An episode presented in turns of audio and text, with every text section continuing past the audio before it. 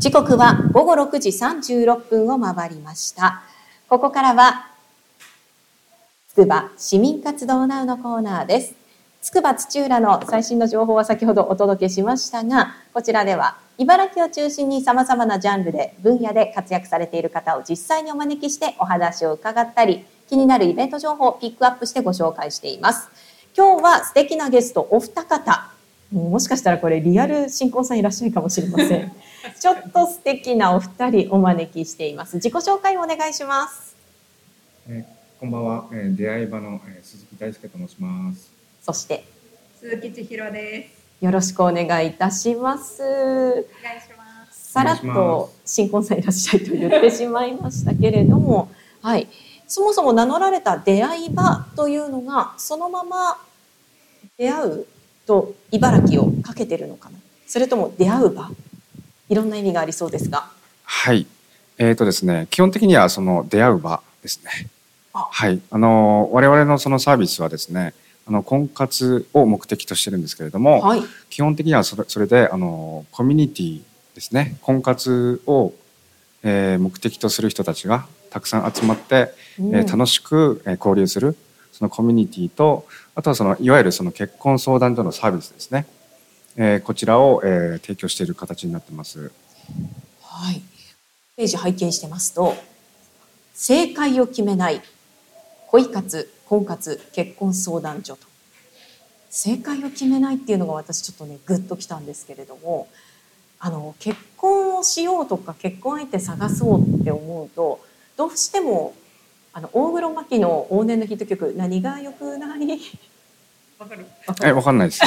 音痴すぎた。え誰何が良くな？いってどんなに努力してもってこうなんかあのこうねあの私自身も彼氏がいなさすぎて病んだ時期があって 20代ででその時に何が良くないのかなってどう何が正解なんだろうってずっと悶々としたことがあってはい。でねあのかの有名なねなんとかネットっていうねところに思わず資料請求をしてしまって。うん。あのちょっとビビってやめたっていうあのそんなねブラック過去が あるわけなんですけれどもあの正解って確かに自問自答しちゃいますよねうまくいかない時って。そうなんですよね。なかなかその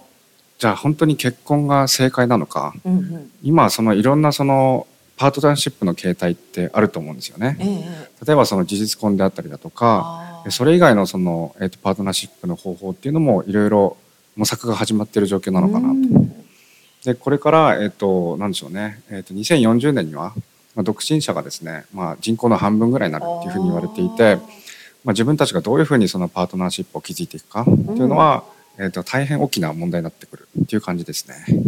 2040年もう20年切ってますからね。いやそうなんですよ。本当にすぐ直近ですよ。はい。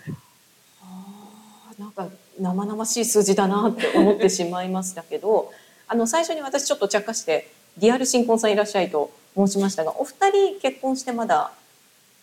1年経ってない、立てないね。うんそうですね。お二人も出会って結婚されたばかりというところでご自身の体験なども反映された結婚相談をしてくれるのかななんて思ってしまったんですが、えはいそうですね。我々も実はですねそのあある程度そのなんでしょうね。自分で回答を見つけていくような、うん。え婚活コミュニティみたいなところに入っていて、はまあ、やっぱりそういう価値観で出会った2人なので、ええ。やっぱり自分自身でも、えーなんでしょうね、えーこういうサービスっていうのはやっぱ提供していきたいなっていうふうな思いもあってですね立ち上げたっていうのがありますね。じゃあもう熱い心と思いまでしっかりと込められてると素晴らしいね。なので機械的になんかこうパソコンで間違えってやるわけではなく、うんご自分たちの経験ですとかその思いですとかも細部にまで浸透しているサービスなのかなって。そうですね、うんあのまあ基本的にモットーはですね楽しく出会うっていうことなのでやっぱりそれほどですねあんまり気負いせずまあ、簡単にですねあの気軽に参加できるようなイベントとかそういうものをご用意している感じですね。優しいなあの何が怖かったって最初にそのもう10年前ですけど出会いのねそのなんとかネットっていうところにね私が資料請求してこ送ってきたデータでもう怖くなっちゃったのが機械であなたに最適な方をマッチングって書かれてうん。あのだいぶ社会からあぶれた人間だという思いがあったのでそんな機会で私なんかにマッチングされるわけないかって で思って怖くなったっていうのもあるんですが、今考えるとそれも個性だったからこの個性を分かってくれる人がいたら、まあ、私茨城に来てなかったかもしれませんけれども、うん、なんかこう真逆ですね優しいですね。うん、でいつぐらいからこのサービスを始められたんでしょうか？えー、と立ち上げたのは去年の12月ですね。うんうんはい。このもうそろそろ4ヶ月目が終わろうとしていますがどのようなこうカップルですとかに巡り合いました？えっ、とまだ実はあのモニターを募集している状況でして、あそうなんですね、はい。まああの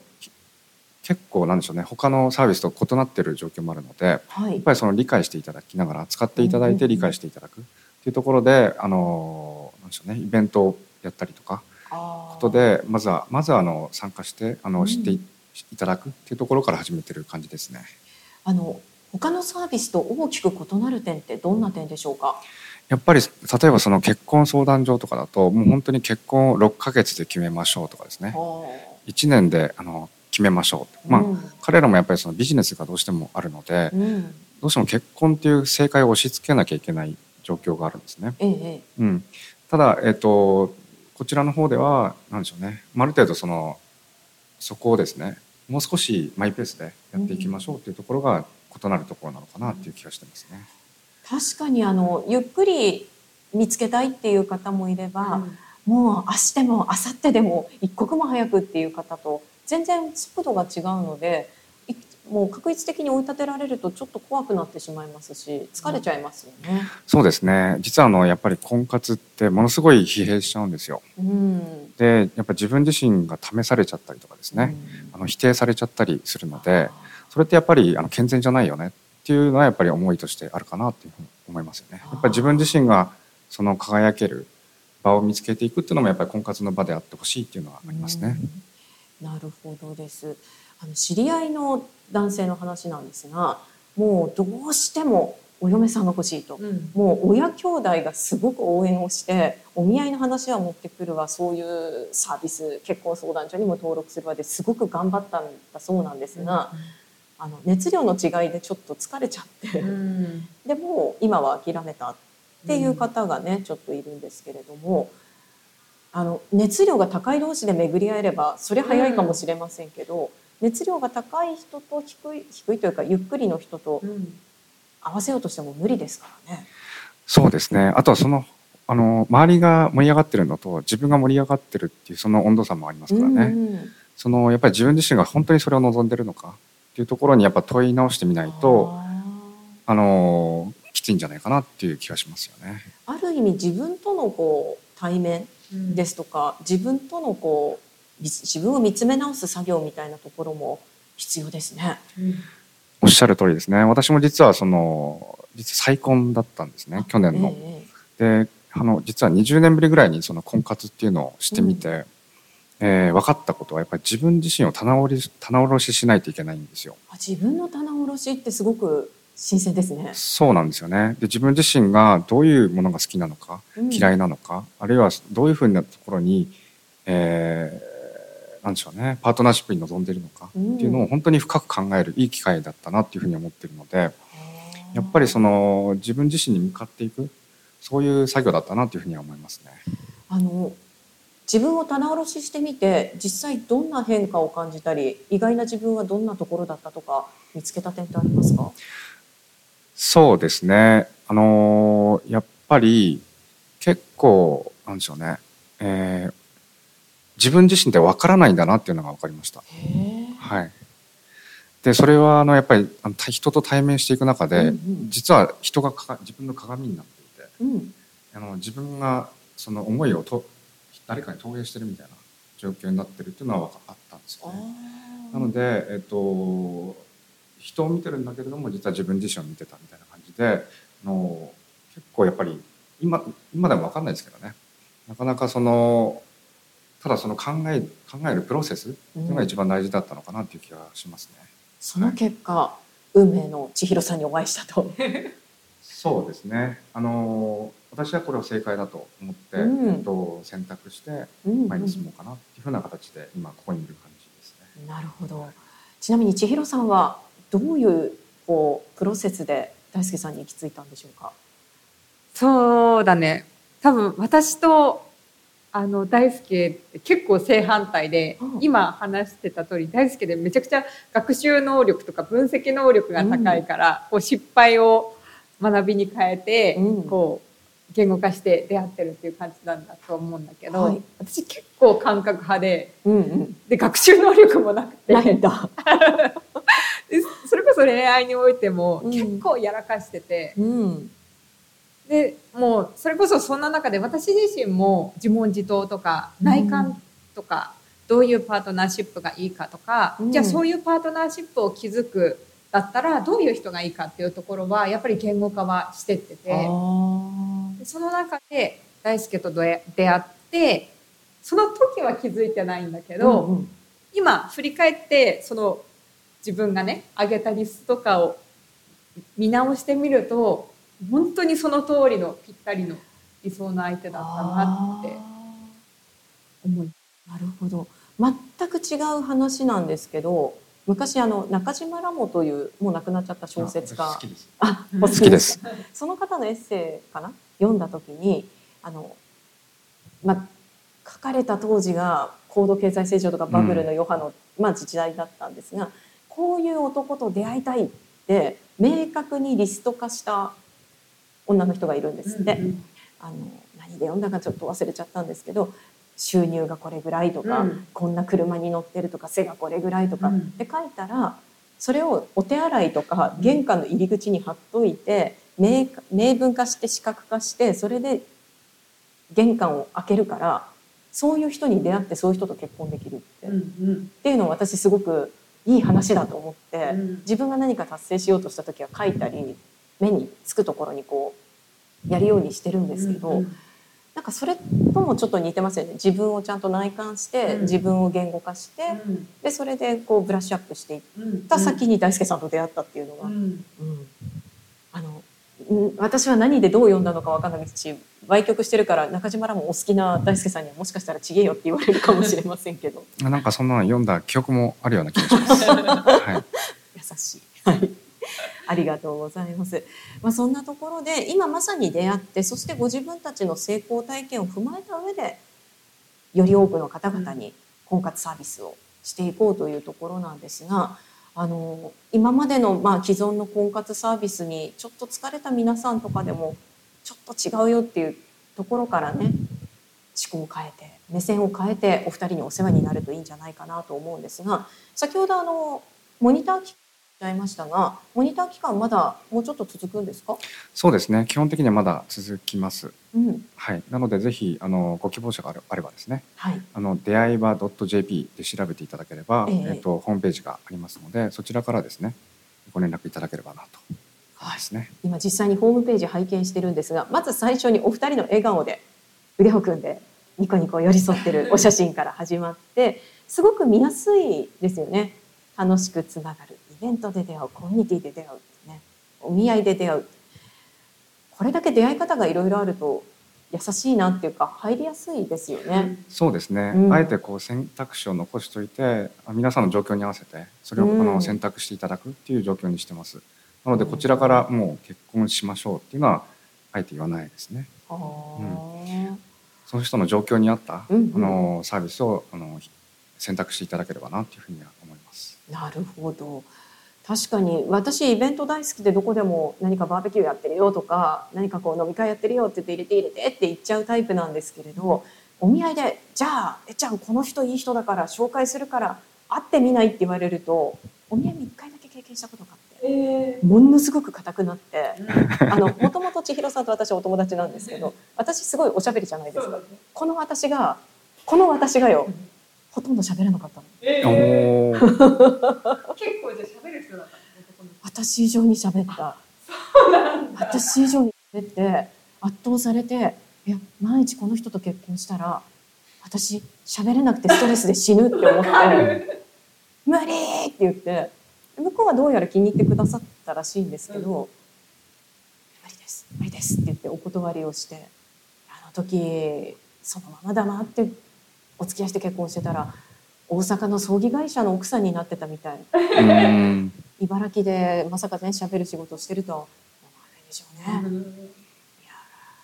人生わかんないですね。ね出会う人で変わるよね。向こうは多分寡黙なお嬢さんって思ったままそんな人とちょっと一回お見合いしたことあるなって思って今ねどんな人と一緒に暮らしてるか知りませんけど、この私がっていうところでね お二人がすごい笑いをこらえてるお顔してますけどね。はい。でも出会い方がいろいろご用意していただいてるっていうのもすごく面白いし、うん。もちろんあのイベント苦手だよこうわーっていきなり行くと気遅れしちゃうっていう方には、うん。マンツーマンでのセッティングもしてくださるという。そうですね。あとはそのオンラインのイベントもありますのでまあ、あの対面がちょっとねまだ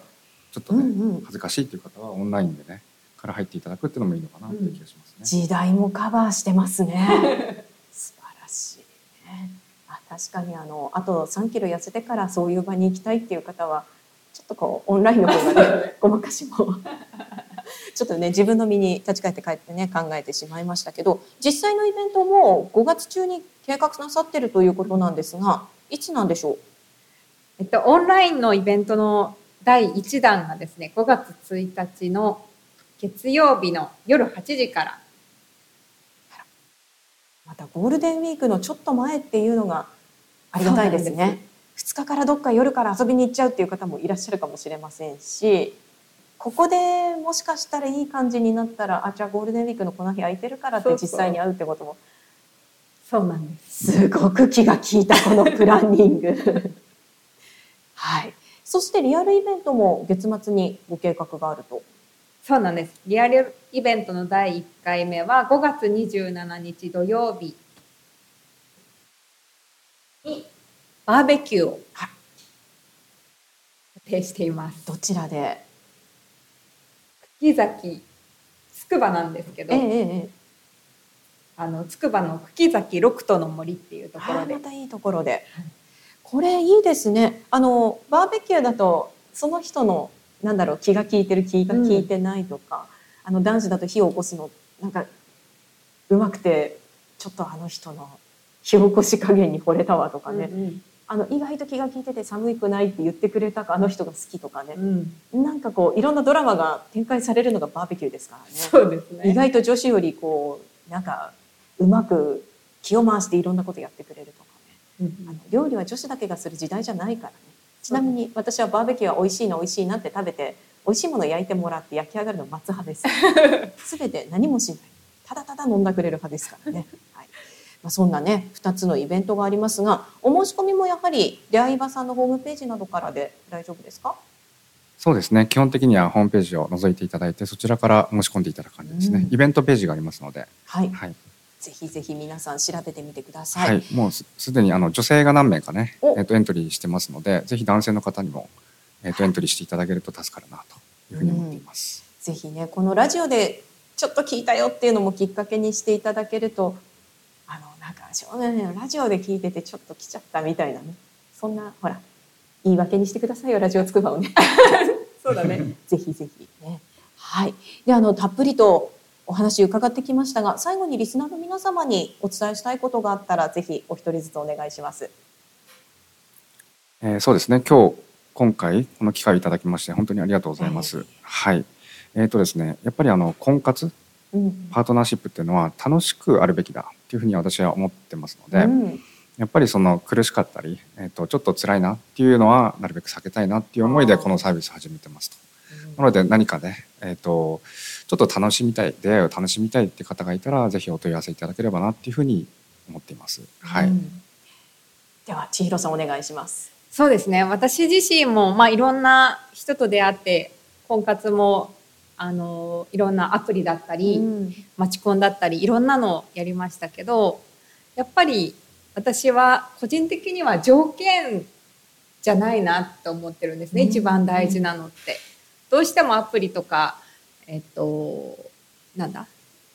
とかだと条件からまず入ると思うんですけど、やっぱり